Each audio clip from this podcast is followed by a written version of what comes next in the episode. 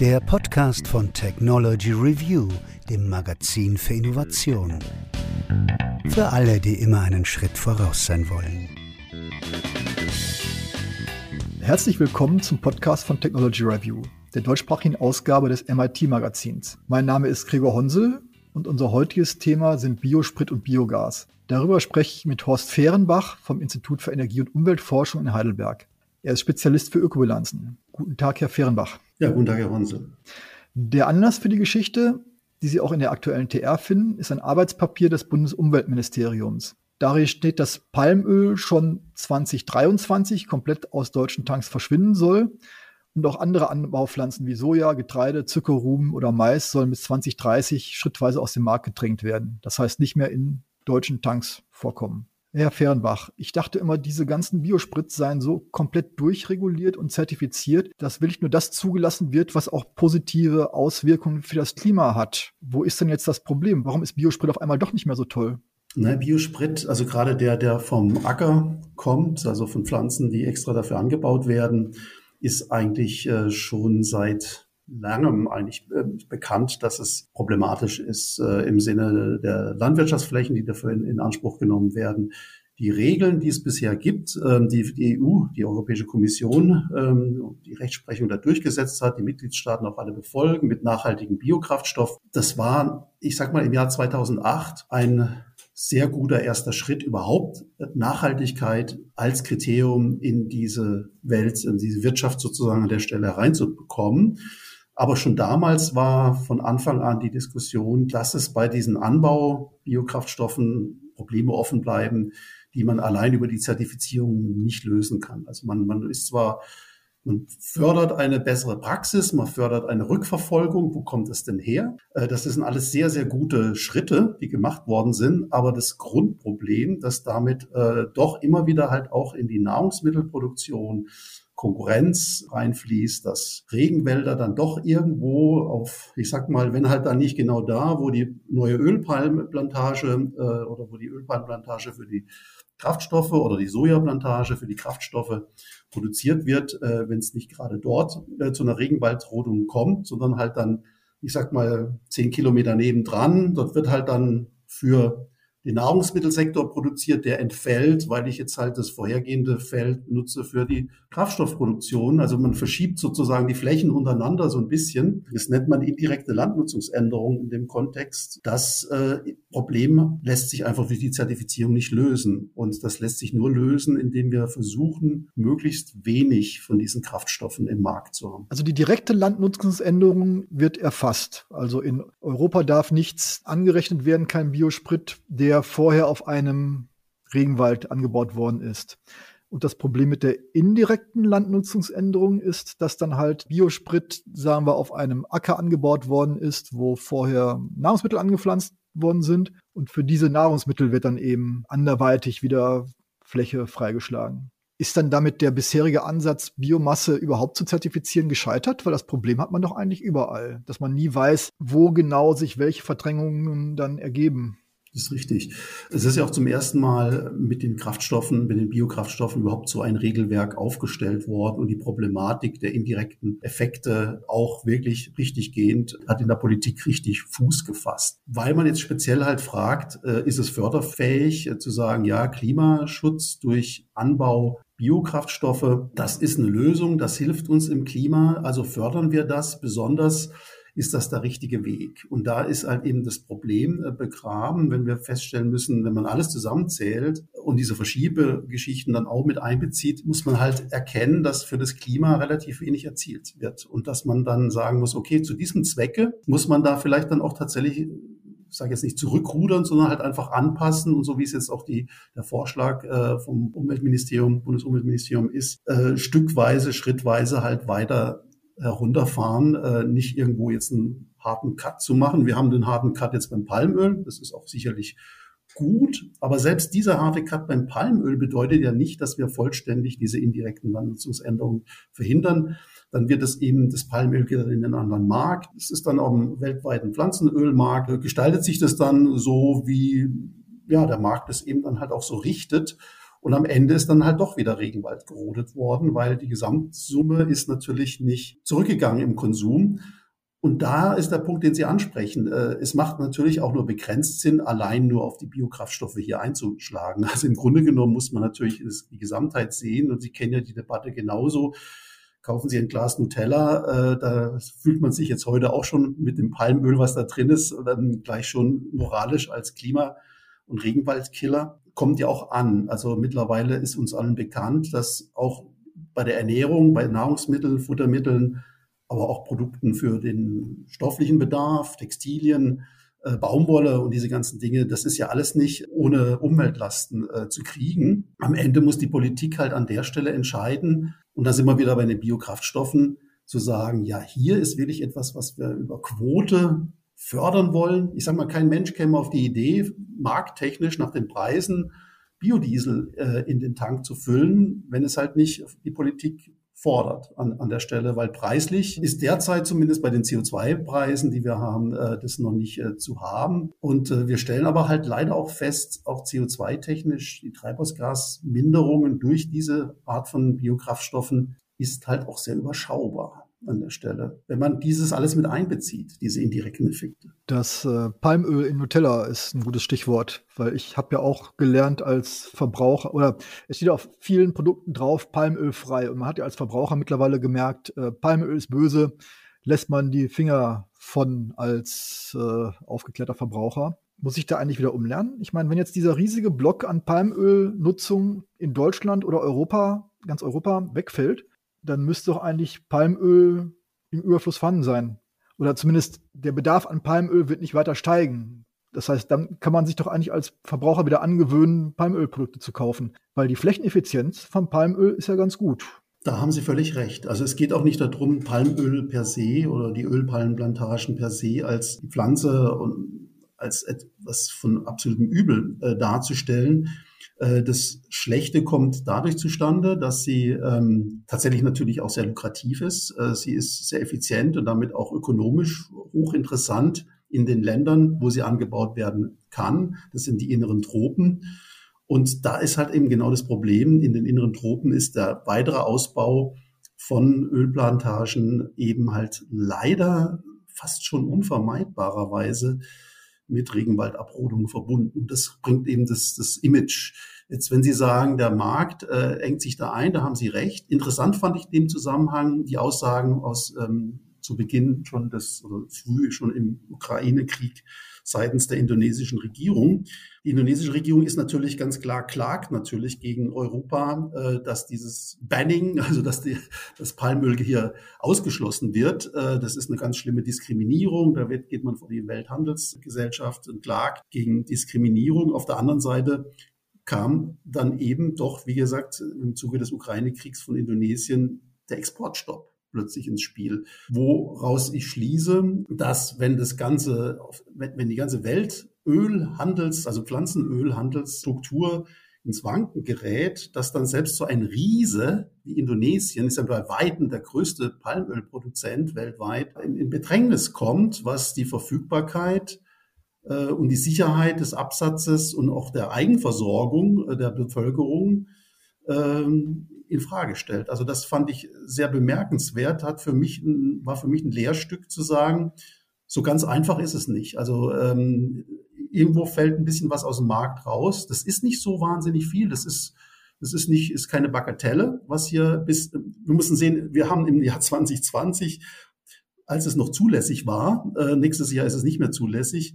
Wir werden wahrscheinlich auch ins Jahr 22 wiederum eine erhebliche Menge an Palmöl in unseren Tanks gehabt haben. Also im Jahr 2020 war Palmöl, Diesel der große Renner im deutschen äh, Biokraftstoffbereich. Also kein, kein anderes, keine andere Pflanzenöl oder überhaupt Biomassesorte war stärker repräsentiert in unseren äh, Diesel, äh, was wir vertankt haben, als Palmöl. Es ist schon eine gute Menge und fast was Europa betrifft insgesamt auch. Aber was die Gesamtproduktionsmenge angeht, was ein, ein, großes Land wie Indonesien jährlich auf den Markt wirft, ist es halt ein, ja, Die Zahl nagelt sie nicht genau fest, die ändert sich auch von Jahr zu Jahr immer, aber wir liegen hier eher in so einem Bereich von grob geschätzt, groß, großzügig geschätzt 10 Prozent. 10 Prozent von was jetzt? Von der Produktionsmenge. Was in, äh, was in Indonesien in Palmöl produziert wird, geht ungefähr zu 10 Prozent in einen Weltmarkt von Biokraftstoffen. Aber das Problem bleibt ja bestehen. Die, ähm, der Verkehr muss dekarbonisiert werden, der muss seine Quoten erreichen. Also wenn wir jetzt von oder nochmal generell zum Verständnis, es wird ja nicht verboten, sondern die Mineralölkonzerne haben eine Pflicht, ihre Treibhausgasquote zu mindern.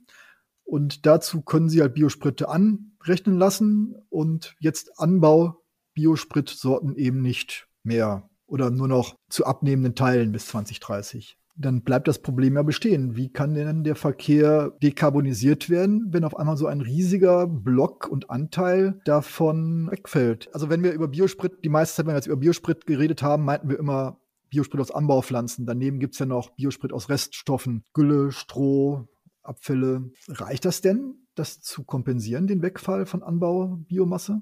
Unterm Strich wird es nicht wirklich reichen. Oder ich sag's mal so, es, es, ist auf jeden Fall sehr, sehr schwierig innerhalb, ich sag mal, des Zeitraums, der jetzt auch gesetzt ist. Wir reden ja hier immer bis 2030 müssen die und die Mengen Quoten dann auch hochgefahren sein. Da reden wir gerade bei diesen Abfallstoffen, die, sage ich mal, da gibt es auch, auch unterschieden. Die Abfallrohstoffe ähm, werden einmal unterschieden in die Fortschritt, für die fortschrittlichen Biokraftstoffe. Das heißt, in dem Sinne mit einer Technik, mit einer moderneren Produktionstechnik, es ist nicht einfach, aus dem Rohstoff einen Kraftstoff zu machen, sondern sie müssen da quasi schon mit einem fortschrittlichen Ansatz dran gehen. Ähm, das heißt, aus Gülle, aus Stroh, aus den Materialien, die Sie genannt haben, ist das eben alles sehr, sehr schwierig. Da kriege ich eben nicht so ohne weiteres äh, einen Biokraftstoff hin. Dann gibt es die andere Klasse, das sind so die einfachen. Das ist dann das alte Pflanzenfett, Tierfett und diese Dinge, die lassen sich im Prinzip wie Pflanzenöl mit relativ geringen Vorbehandlungsaufwand genau zu dem klassischen Biodiesel auch ähm, äh, herstellen. Auch diese sind im Prinzip ja nur begrenzt zur Verfügung. Auch da gibt es einen großen Markt und selbst die, die ja gar nicht auch gar nicht so schlecht sind an der Stelle, auch mit ihrer Treibhausgasbilanz, auch die werden begrenzt. Also sie haben einen Deckel nach oben, der nicht überschritten werden soll weil man hier halt auch feststellt, und da kommen wir in das Grundproblem rein, mit diesen Reststoffen. Es gibt relativ wenig Reststoffe auf der Welt, die tatsächlich einfach herumliegen und sagen, nutzt mich. Die meisten dieser Reststoffe sind schon in irgendeiner Art und Weise, also da hat schon jemand die Hand drauf. Nehmen wir mal so einen einfachen wie, ähm, wie die Gülle. Die Gülle wird ja im Prinzip äh, rausgefahren auf den Acker als Dünger. Ähm, jetzt könnte man sagen, okay, äh, ich mache erst eine Biogasproduktion. Äh, äh, und gewinne Biomethan daraus. Äh, das ist der gute und richtige Weg. Und, ähm, und das sollte man auch tun. Also man sollte bei diesen, bei manchen dieser Stoffe auch sagen, da, da soll auch die Politik eigentlich weiter dafür sorgen, dass wir hier einen guten Weg gehen und hier auch möglichst viel verwerten, weil es umgekehrt eben umweltschädlicher ist, die unvergorene Gülle. Also wenn man kein Biogas aus ihr herstellt, ist die Gülle viel problematischer, wenn ich sie äh, auf den Acker bringe. Ich habe eine viel größere Gesamtemission an, an Methan, was ein sehr starkes Treibhausgas ist. Und das kann ich dadurch verbessern. Und da, also deswegen kann man nur hier sagen, macht bitte so viel wie möglich ist, möglichst eigentlich kaum mehr irgendwie Gülle und Mistproduktion, ohne auch irgendwie das Biogas dann draus herzustellen. Aber dann habe ich das Biomethan. Und gut, jetzt reden wir nicht mehr über die Verfügbarkeit des Abfalls, sondern über die Nutzbarkeit des äh, Produkts. Das ist nochmal eine andere Ebene. Ich gehe nochmal einen Schritt zurück und gehe nochmal auf einen anderen Stoff. Das ist Stroh was Sie genannt haben. Stroh ist tatsächlich in einer Menge verfügbar in, auf den Äckern in Deutschland, aber auch in Europa, wo man jetzt nach allen Gutachten, nach allen wissenschaftlichen Untersuchungen zu Bodenqualität, Bodenfruchtbarkeit, Humusanreicherung sagen kann, ein gutes Stück der produzierten Strommenge kann man guten Herzens auch wirklich abführen und nutzen, nicht nur zu den Zwecken, wie es heute so ist, im Bereich der Tiereinstreu, da wird es natürlich auch benötigt, aber halt nicht in diesen, ich sag mal so, es ist mehr, man kann mehr abfahren als das, was man derzeit abfährt. Da hat man eine Quelle, die ist tatsächlich noch äh, nutzbar, aber, aber dann ist auch wieder Schluss. Also wir dürfen nicht über das Limit gehen. Wir sollten eben nicht mehr Stroh entnehmen vom Acker, als es gut, dem Acker gut tut und auch dem Kohlenstoff im Boden, denn der Ackerboden soll ja auch Kohlenstoff anreichern, damit wir das auch als eine Kohlenstoffsenke dort, dort haben. Das will auch die Politik, fordert sie ein. Also, und da sieht man, die Dinge stoßen alle gegenseitig auf, ja, nicht Widersprüche, sondern also auf äh, Gegensätzlichkeiten. Will man das eine, gut machen, tut man dem anderen sozusagen was entziehen. Und äh, beim Stroh ist es dann tatsächlich so, dass man aber diese Menge, wenn man sie jetzt tatsächlich umwandelt in, in Biokraftstoffe mit einer modernen Technologie, dann hätte man diesen fortschrittlichen Biokraftstoff. Und dann kommen wir in die zweite Frage, das ist das gleiche dann auch mit dem Biomethan aus der, aus der Gülle wo setzen wir sie eigentlich am sinnvollsten ein? Und dann ist halt schon die Frage, natürlich müssen wir jetzt, haben wir das Problem, die, die Gesetzgebung sagt, ihr müsst bei den Treib im Verkehr mit den Treibhausgasen runterkommen, so und so viel Prozent. Das ist eine ganze Menge und da müsst ihr die einsetzen an der Stelle. Jetzt ist es aber so, dass machen wir das auf der Straße oder machen wir es vielleicht dann doch besser im Flieger, weil der Flieger, der hat eher ein Problem, an eine Alternative zu kommen. Oder wie machen wir es denn mit äh, auch anderen Industriezweigen, nehmen wir mal die Nehmen wir auch einfach mal beim Erdgas, ist es ja die Frage, ist denn im Verkehr das gut aufgehoben oder ist es effizienter, das in der Kraft-Wärme-Kopplung nachher das äh, Gas einzusetzen? Wir haben jetzt gerade das Problem, im Winter brauchen wir Gas zum Heizen, offensichtlich mehr als wir bisher jemals so äh, gedacht haben, dass es wirklich Not tut. Wie ist da, wie löst man diesen Konflikt auf? Wir würden das Biomethan am liebsten dreimal verkaufen, einmal eben für die Stromerzeugung, einmal für die Wärmeerzeugung, im Winter dann insbesondere, aber dann brauchen wir es auch noch im Kraftstoff. Und das haut halt am Ende nicht hin. Das heißt, also Ihre Eingangsfrage, haben wir denn genug davon? Können wir es damit ersetzen? Theoretisch können wir mit diesen Abfällen bis zu zehn Prozent und mehr des jetzigen Kraftstoffverbrauchs ersetzen. Das ist ja noch nicht sehr viel. Das ist nicht sehr viel. Dann bleibt für anderes nichts mehr übrig. Also kein Biogas mehr, kein Biomethan. Und was, was wäre denn die, die sinnvollste Anwendung, wenn ich, wenn man so die gesamte Öko Effizienz, Ökobilanz, wirtschaftliche Sachen zusammenzählt. Bleiben wir bei Stroh. Also kann ich Biomethan draus machen, kann ich Bioethanol draus machen? Was ist denn der, was wäre denn so rein von Effizienzgesichtspunkten der bessere Pfad. Also wenn Sie, wenn Sie es, ich sag mal, beides für, für einen Kraftstoff verwenden wollten, kommt es, ist es ein Nullsummenspiel. Dann sind beides, sind beide Sachen gleich gut. Also Biomethan als Kraftstoff in CNG-Fahrzeugen. Richtig, ja. genau. Es ist halt das Problem, dass Sie nicht so viel CNG-Fahrzeuge haben. Äh, wir haben natürlich äh, sehr viel mehr Benziner, die vertragen dann einen E10. Äh, und, und wenn das, wenn das Ethanol dann eben auf dem Weg da reinkommt, dann ist es, ich sag mal, technisch besser, aber von der Effizienz her tut sich da nicht viel. Aber Biomethan kann ich ja auch ins äh, Gas ins einspeisen und damit Häuser heizen oder die Industrie versorgen, was uns ja gerade alle fehlt. Also die Heizung ist natürlich so eine Sache. Also die, kurzfristig ist es natürlich ganz klar, äh, wenn man auf die nächsten Winter, auf den nächsten Winter und die folgenden Winter guckt, dann geht ja, glaube ich, jedem sozusagen ist so, ja, also wir so, wir bräuchten dann wirklich äh, diesen, diesen Wärme, diesen, diese Wärmequelle an der Stelle irgendwo. Wenn man es wieder ein bisschen strategisch langfristig denkt, ist halt die Frage, schaffen wir es? Äh, und das ist ein großes Problem in der ganzen Wärme, für die Wärmewende. Äh, schaffen wir es, die Wärme eben doch auf anderem Wege zu schaffen? Wie sieht's aus? Was kann wirklich die Wärmepumpe leisten? Was können die anderen Wärmegeschichten bringen? Auf der anderen Seite wollen wir auch vermeiden, das ist nochmal ein ganz anderes Thema, was jetzt heute sicherlich hier nicht ähm, auf der Tagesordnung steht, aber im Gegenzug erleben wir gerade auch diesen, diesen, diesen Rückfall auf die Holznutzung für die Wärmeerzeugung, dass jetzt jeder wahrscheinlich sich einen Pelletofen oder einen Scheitholzofen für den Winter anschafft und, und dann in den Wald geht und möglichst viel äh, Holz zusammensammelt, damit es warm im Haus ist. Aber äh, das wollen wir natürlich nach Möglichkeit auch nicht weiter äh, fördern in diese Richtung.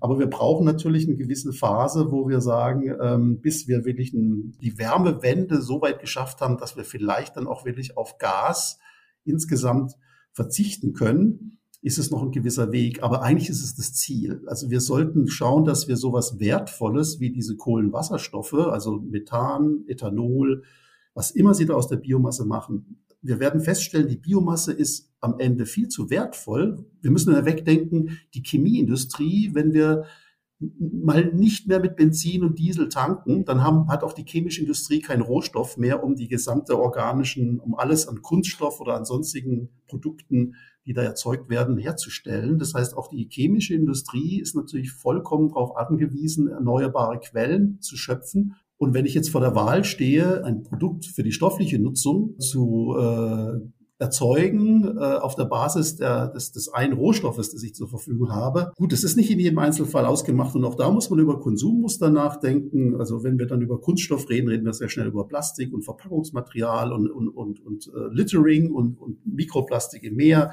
und alles drum und dran. Also Plastik hat natürlich jetzt auch nicht gerade den großen Ruf, das Material zu sein, was wir in der Welt in großen Mengen haben wollen. Aber man muss verstehen, dass im Bereich der Werkstoffe es unverzichtbar ist. Also wir brauchen das Material auf jeden Fall im Bereich der Materialien. Ja, äh, aber lassen Sie uns noch mal kurz äh, bei der energetischen Verwendung bleiben.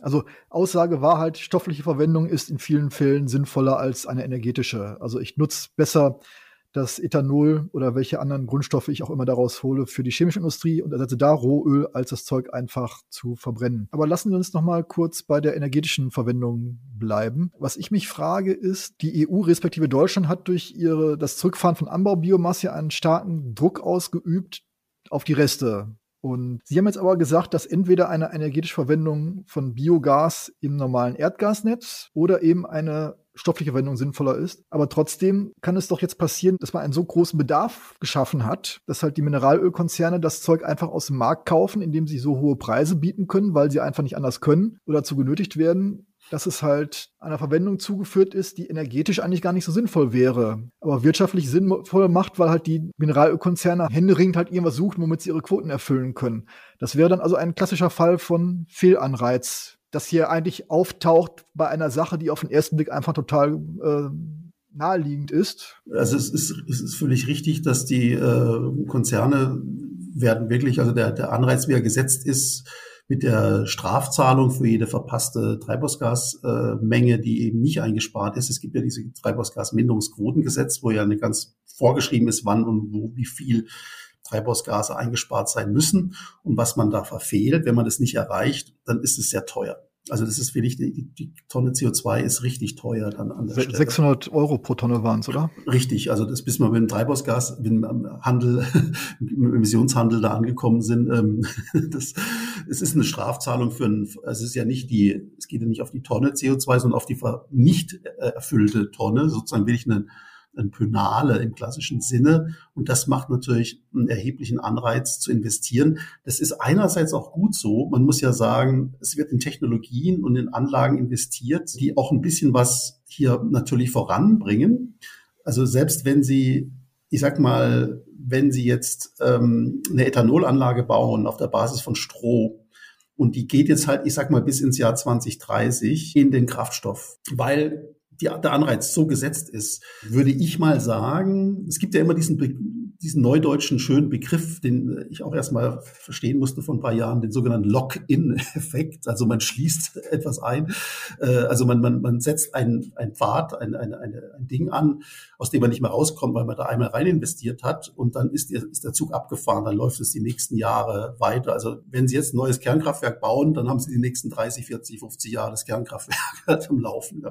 Und wenn Sie halt in eine Ethanolanlage investieren jetzt wegen dem Biokraftstoff, ist es nicht unbedingt völlig verkehrt, weil Sie können natürlich jederzeit, wenn der Markt und wenn die Politik da entsprechend sich äh, ausrichtet, dieses Ethanol natürlich dann auch in eine andere Verwendung bringen. Also Ethanol, damit können Sie alles Mögliche machen. Ähm, ich trinke es beleibe auch mal ganz gern, wenn es aus der Traube äh, auf sehr natürlichem Weg erzeugt ist, aber das ist nur eine kleine Spaß am Rande. Ethanol ist tatsächlich vielfältig oder Sie können natürlich auch andere, Sie können Methanol auch, also je nachdem, wie die Technologie ausgerichtet ist, können Sie vieles produzieren und ob es dann in den Kraftstoff geht, weil die nächsten Jahre das die Politik jetzt so erzwingt, ja, kann man mit leben, wenn man weiter politisch bewusst weiterentwickelt und sagt, aber dann sollte man schauen, dass wir hier eine Ablösung hinkriegen dass wir dann andere Förder Instrumente in den Gang setzen, die sagen, aber eigentlich ist es in spätestens so und so vielen Jahren sollte man dafür sorgen, dass die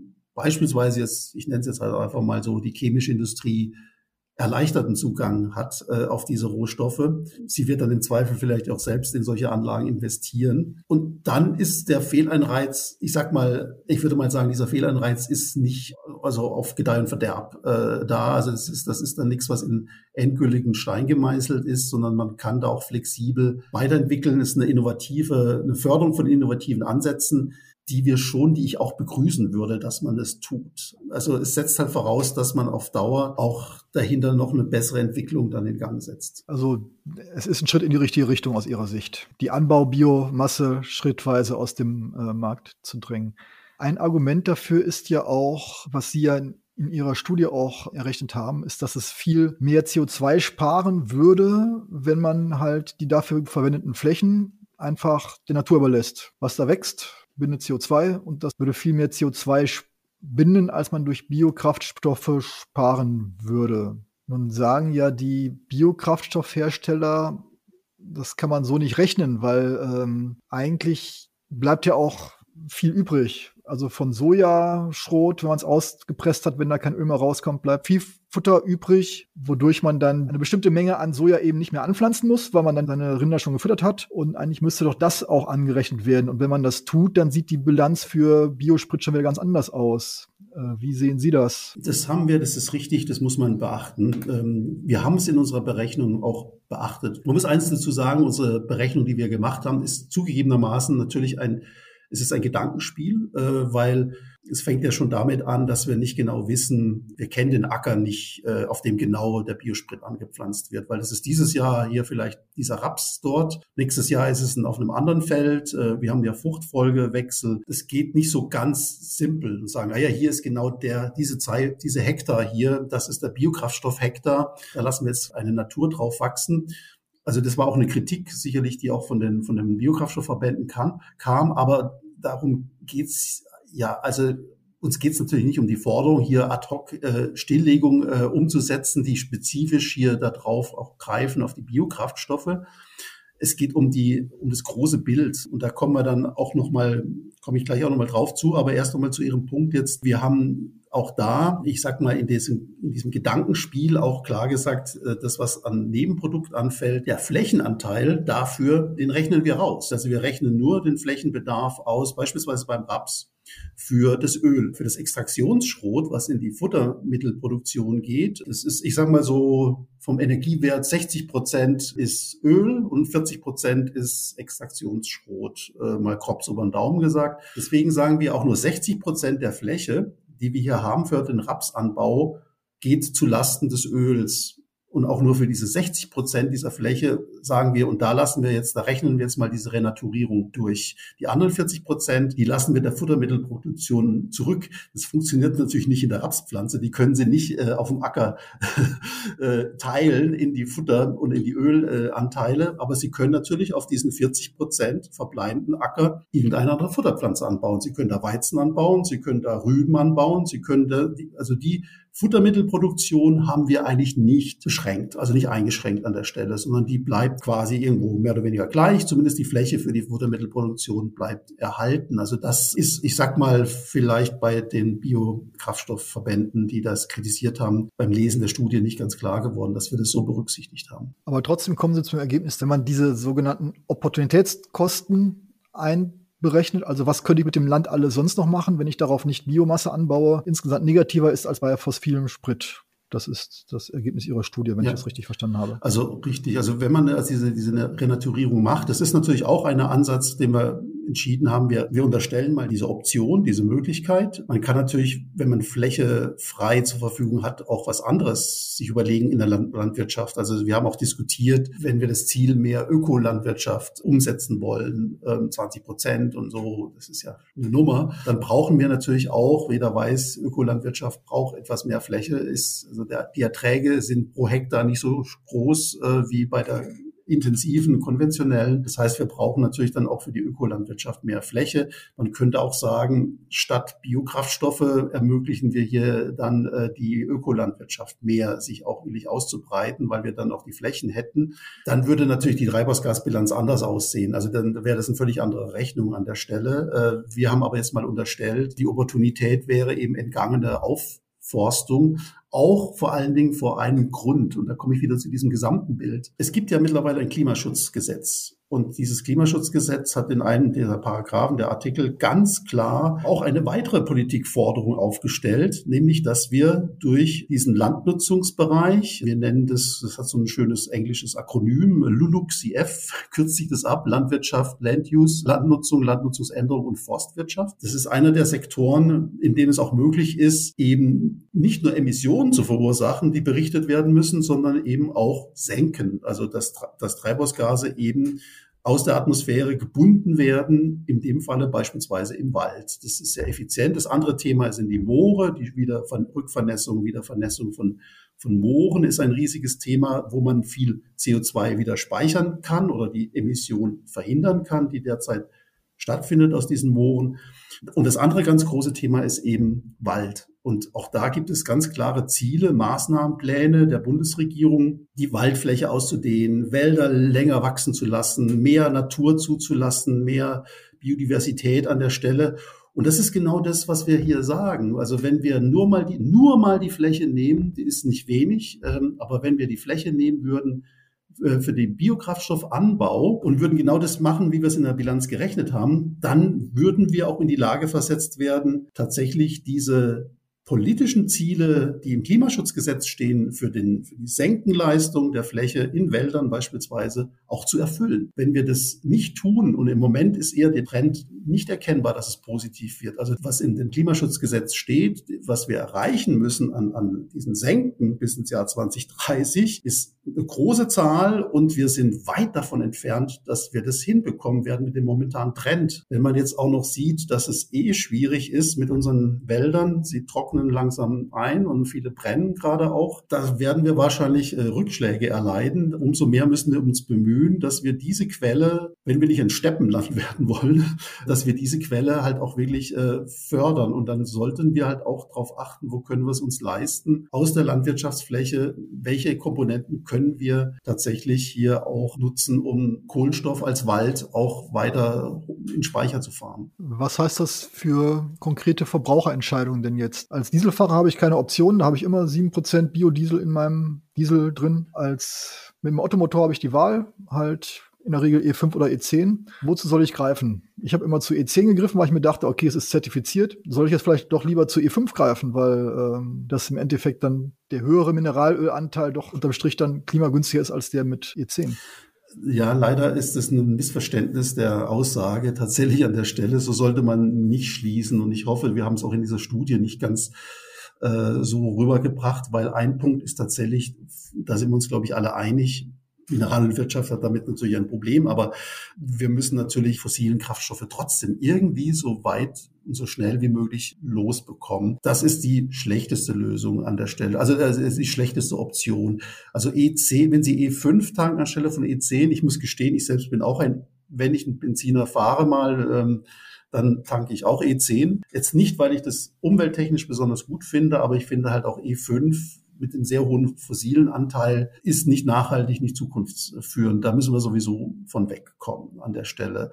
Und ähm, aber das Problem ist, wenn Sie E5 tanken, um Biokraftstoffe zu vermeiden, haben Sie es halt auch nicht besser gemacht. Also sie haben damit natürlich ja auch nicht äh, zur Aufforstung beigetragen. Die findet ja dadurch nicht statt. Also wir können tatsächlich als Verbraucher nicht viel machen. An der Tankstelle sind da kaum Optionen an der Stelle. Es ist ein, eine Politikaufgabe.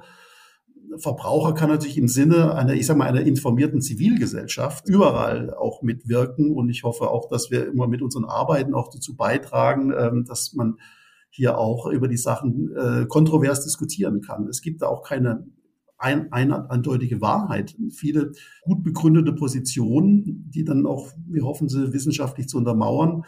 Aber an der Stelle müssen wir halt ganz klar sagen, wir haben ein, eine riesige, schwere Aufgabe im Verkehr, diese sogenannte Dekarbonisierung, also von den CO2-Emissionen wegzukommen. Es gibt eine gute Option, die ist meines Erachtens auch immer noch, äh, trotz aller gegenläufigen, ähm, ja, auch immer wieder Berechnungen, wir machen dazu auch Ökobilanzen und so weiter es geht kein Weg an der E-Mobilität vorbei. Es gibt Nachteile. Es ist, die E-Mobilität hat auch ihre Nachteile. Das ist ganz klar. Und auch ein schneller Hochlauf ist alles andere als einfach. Wir brauchen den erneuerbaren Strom dafür erstmal als Grundvoraussetzung. Aber es ist äh, am Ende das, was uns wirklich einen Weg weist aus dem, aus dem Dilemma. Und, äh, und der einzige, der wirklich in, in auch, ich sag mal, auch in gangbarer Zeit und mit gangbaren Kosten umsetzbar sein wird. Automobilindustrie hat es ja auch schon äh, verstanden. Also wenn man sieht, wie da drauf angesprungen wird mittlerweile. Vor ein paar Jahren noch haben sie ja, wenn sie, wenn sie Plug-in-Hybrid bestellen wollten, vor fünf, sechs, sieben Jahren, haben sie eine Wartezeit von, wie damals für den Trabi hier gehabt in der DDR. Das ist mittlerweile natürlich ganz anders. Und äh, wie gesagt, es ist auch nicht, äh, das andere Argument ist immer das, die reine Substitutionsleistung, die sogenannte Konsistenz. Man, man, man, man bellt alles bei und ändert nur die Technologie. Führt halt auch nicht weiter. Also wir, wir kommen auch nicht umhin zu sagen, mit einer guten nachhaltigen Mobilität in der Zukunft müssen wir halt tatsächlich auch auf ein gutes Stück dieses äh, Individualverkehr, motorisierten Individualverkehrs, also mit dem Auto, mit dem Pkw alles schnell und gut zu erreichen. Davon müssen wir auch ein Stück Abstand, also da, da müssen wir auch ein Stück von, von wegkommen. Sonst ist mit der Technologie allein kriegen wir es nicht hin. Auch, auch nicht mit den berühmten Wasserstoff und den E-Fuels. Das ist eine weitere Schiene, wo ich auch sage, klar, äh, diese Technologien müssen wir voranbringen. Aber um Himmels Willen preist es nicht als die Lösung. Äh, das ist sie nicht. Sie ist ein Teil, ein, ein, ein Teilchen, teilweise auch nur von der Lösung, bringt uns voran, aber es ist nicht das, womit wir sagen können, Business as usual, wir, wir, wir, wir nutzen alles weiterhin so wie, wie bisher, ändern nur den Kraftstoff und alles ist gut und nachhaltig. Das funktioniert nicht. Wie jetzt, muss man glaube ich noch dazu erzählen, noch immer eben erklären, wie jetzt die Treibhausgasquote mit der Mineralölkonzerne mit den E-Mobilität zu tun hat, ist folgendermaßen, dass nämlich die Konzerne verkauften Fahrstrom anrechnen können als Treibhausgasquote. Hm, wie genau das funktioniert, darüber habe ich tatsächlich mit Peter Kasten vom Öko-Institut gesprochen und die Details auch, wie das jetzt preislich darstellt, was man erlöst und das steht alles im aktuellen Heft. Können Sie sich gerne kaufen. Ähm, das Thema wollte ich mit Ihnen jetzt nicht mehr vertiefen. Aber es ist halt nur zur Ergänzung. Das ist halt das, wie sich die Politik die Lückefüllung vorstellt. Äh, dass halt die Mineralkonzerne trotz mindern, weniger Biomassenanrechnung auch ihre Treibhausgasquote erfüllen können. Ich würde mit Ihnen jetzt gerne noch über das Thema Biomethan sprechen, weil es ist ja bemerkenswert. Einerseits wird halt beim Biosprit wird halt diese Landnutzung immer stärker eingehegt. Also die Politik sorgt dafür, dass halt keine direkte Landnutzungsänderung vorliegt, dass halt Biokraftstoffe eine bestimmte Minderungsquote über den ganzen Lebensweg nachweisen müssen, dass sie angerechnet werden dürfen und so weiter. Und beim Biomethan sagt jetzt die EU auf einmal anything goes. Also die EU will ja bis 2030, glaube ich, die Biomethanproduktion gegenüber heute verzwölffachen. Und da gibt es auf einmal überhaupt keine langen Leitplanken. Wie sehen Sie das? Einerseits sehr, sehr kleinteiliges Mikromanagement quasi bei Biosprit und auf einmal beim Biogas ist alles egal. Das ist sehr interessant, dieser Punkt. Wir haben dazu auch eine kleine äh, Studie gemacht und ähm, im ähm, Mai, wenn ich richtig zurückdenke, Mai, Juni, äh, auf eine Initiative hin, die eben auch im, April von der EU-Kommission äh, Power EU ausgegangen ist. Offensichtlich ist die Welt tatsächlich und die Politik auch an der Stelle sehr schnelllebig und reaktionsfähig. Also ich ähm, genau dieses, diesen, diesen Punkt haben wir sehr stark angemahnt und gesagt, es kann ja wohl nicht wahr sein, dass wir tatsächlich, wie Sie eingangs gesagt haben, wir haben einen Betreiber wiederum, für die ist es ja ein Riesenaufwand, diesen Nachhaltigkeitsnachweis zu machen, die ganze Zertifizierung und so. Das kostet Geld, das ist viel Aufwand, da lebt mittlerweile auch eine ganze Branche, Zertifizierungsbranche davon. Und es ist auch gut so, dass man das macht, weil es ist, verbringt eine Optimierung des Systems und, und der Produkte hin. Das ist eigentlich unfraglich.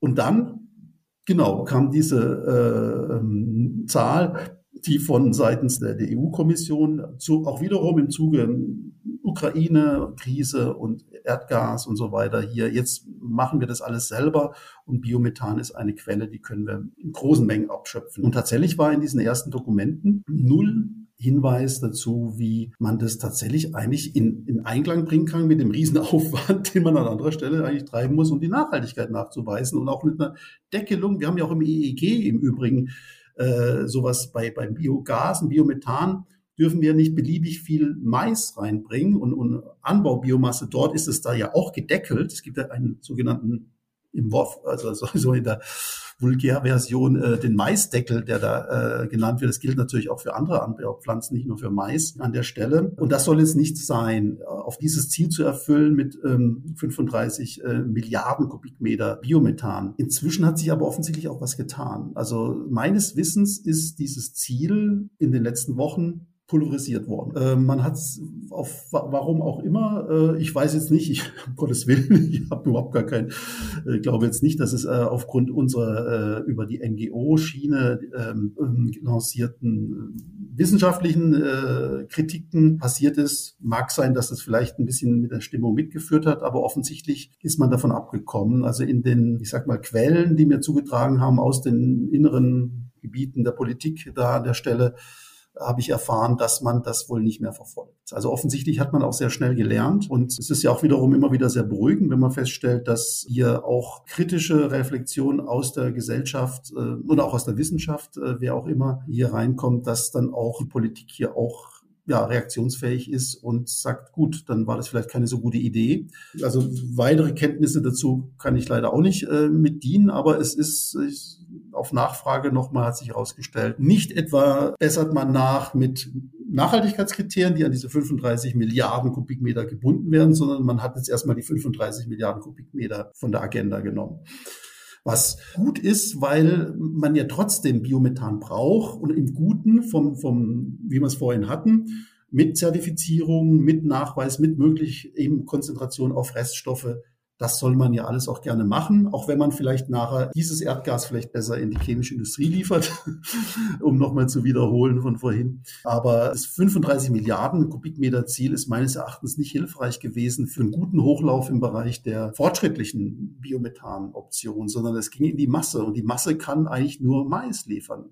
Ja, äh, fand ich ein sehr spannendes Gespräch. Mir brummt ein bisschen der Schädel, weil es echt, ist ja echt auf so vielen Ebenen so kompliziert. Also auf der Ebene des, der Herstellung, wie kriege ich was her? Und dann auf der Ebene der Verwendung muss ich mich nochmal fragen, jetzt habe ich das Produkt, das Biomethan oder was auch immer, was mache ich damit am besten? Also echt ähm, kompliziertes Thema, aber auch sehr spannend.